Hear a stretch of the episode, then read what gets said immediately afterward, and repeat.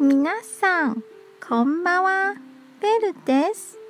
今日は私が好きな台湾庶民のグルメを紹介します。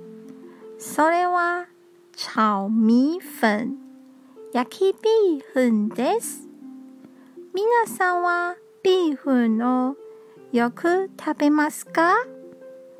私が好きなビーフンは台湾鉄道桃園駅のすぐ近くにあるお店で細い麺が特徴です。台湾の黒酢、うつをかけて食べるとさらに美味しくなります。